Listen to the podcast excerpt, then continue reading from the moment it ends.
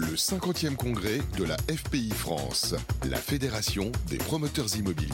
Les 7 et 8 juillet 2022 au Palais de la Musique et des Congrès de Strasbourg, en partenariat avec TK Elevator et promis sur Radio Imo. Bonjour à tous, euh, nous sommes en direct euh, du 50e congrès de la FPI, la Fédération des promoteurs immobiliers ici à, Strasbourg, et on est euh, ravis d'accueillir sur le plateau Frédéric Boissé. Bonjour Frédéric. Bonjour. Vous êtes directeur général promotion France-Ouest chez Bouygues Immobilier et vice-président de la FPI France. Avec vous, plusieurs sujets. On va attaquer euh, tout de suite avec ce congrès, voilà, qui va démarrer, enfin qui a démarré par une assemblée générale ce matin, qui se poursuit cet après-midi par euh, des débats. Euh, on voudrait, avec vous, voir un petit peu quels sont les enjeux qu'on a en cette année 2022. On sait que la situation est toujours un petit peu tendue.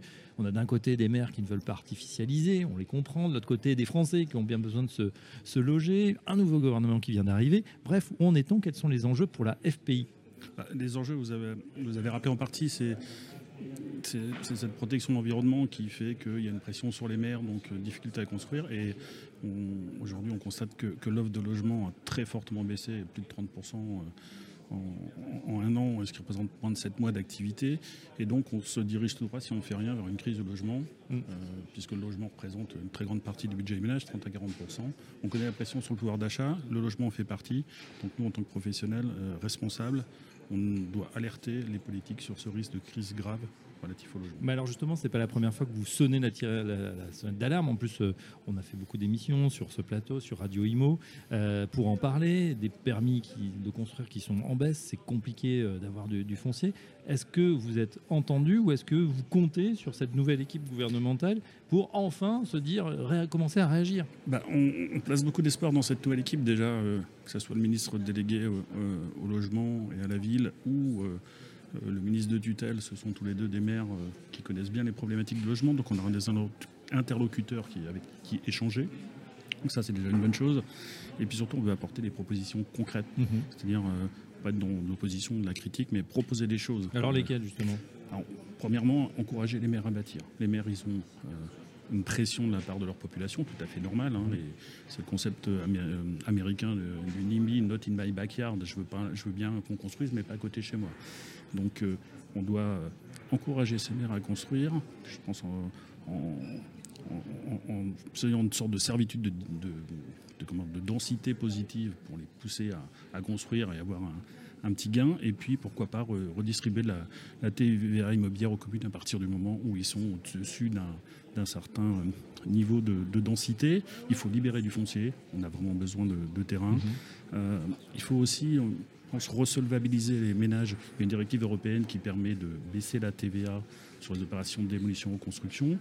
Euh, ça a été mis en œuvre en Belgique. On pense qu'on pourrait la mettre en œuvre en France en mettant une TVA à 10% pour que les ménages accédant sous conditions de ressources puissent bénéficier de, ce petit coup de main.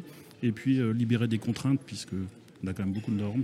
Donc on souhaiterait euh, éviter de complexifier notre métier, qu'il y ait déjà beaucoup.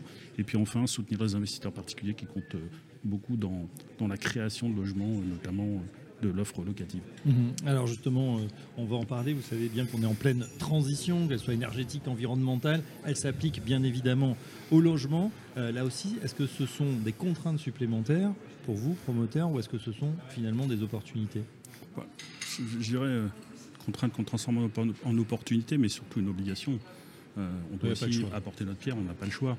Euh, on fait ça avec euh, une vraie volonté, avec le cœur. Nous, on cherche à, s'inscrire dans, la démarche de, lutte contre le réchauffement climatique dans le cadre de la trajectoire mhm. des accords de Paris, donc de faire de décarboner notre activité au maximum, et puis de travailler aussi sur la biodiversité. Sur la décarbonation, on sort une nouvelle offre produit qu'on appelle cœur de vie pour créer des logements qui soient plus confortables, donc avec un espace extérieur, un système de, de, systèmes réversibles de chauffage chaud-froid avec une pompe à chaleur qui impacte aussi le bilan carbone, on en viendra plus tard, et puis des logements plus modulables avec une pièce supplémentaire pour pouvoir télétravailler ou euh, pouvoir faire toute autre chose, mais en tout cas avoir un logement qui soit modulable.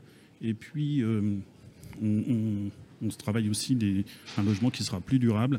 On met des prises électriques sur 100% de nos places de parking pour, euh, de 3 kW pour permettre de recharger les véhicules électriques. On emploie des matériaux durables, Made in France en une très grande majorité, biosourcé. On a signé récemment un accord avec euh, Hoffman Green Cement Technology, qui est une entreprise française qui fait du ciment sans clinker à base de déchets laitiers de, la sidérurgie. c'est des, bétons ultra bas carbone qui nous permettent aussi de baisser cette empreinte carbone de nos opérations.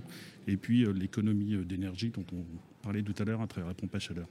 Voilà, effectivement. Donc ça, c'est les, euh, innovations qu'on trouve euh, chez Bouygues en ce moment. Est-ce qu'il y a sur vos territoires, justement sur votre territoire en particulier, Grand Ouest, euh, des problématiques spécifiques? Je m'explique. On a vu les prix flamber, comme sur l'ensemble du territoire, mais on sait que, notamment dans, certaines grandes villes, surtout la côte notamment, les prix vraiment ont explosé à la hausse.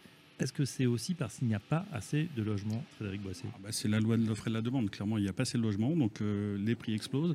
Par contre, ça crée aussi des opportunités. C'est-à-dire qu'on voit euh, des, villes moyennes ou secondaires euh, qui étaient un peu moins dans, dans, les radars mmh. du dispositif des promoteurs. Exemple bah, J'ai exemple des, des, villes comme Angers, Poitiers, Brest, voilà, qui retrouvent un vrai dynamisme euh, sur le marché du logement. Puis il y a un effet Covid, il y a un effet TGV, proximité de Paris, qui, fait que ces villes euh, bénéficient en fin de compte euh, du report d'une clientèle qui ne viendrait pas forcément sur des métropoles où les prix ont beaucoup augmenté. Mm. On est à la limite de la solvabilité de nos acquéreurs.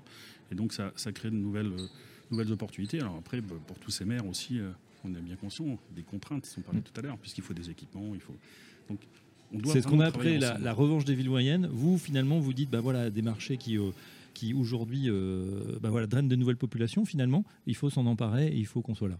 On est là pour rééquilibrer euh, en tout cas le, le, poids dans, l'économie locale entre ces villes moyennes et, ces métropoles euh, qui, qui, qui, offrent beaucoup, beaucoup d'attraits, surtout dans l'ouest de la France. Voilà, le groupe Bouyguimo donc en, pointe sur ces sujets, on pointe sur la décarbonation, on en a parlé, et puis sur euh, cette réversibilité, vous le disiez, hein, euh, pompe à chaleur, c'est quoi? Ça fait du, chaud l'hiver, ça fait du frais l'été? Exactement, du chaud l'hiver, du frais, froid l'été. Il n'y a pas de radiateur puisqu'on est sur un système d'air pulsé, et puis c'est très vertueux puisque ça consomme beaucoup moins qu'un chauffage traditionnel.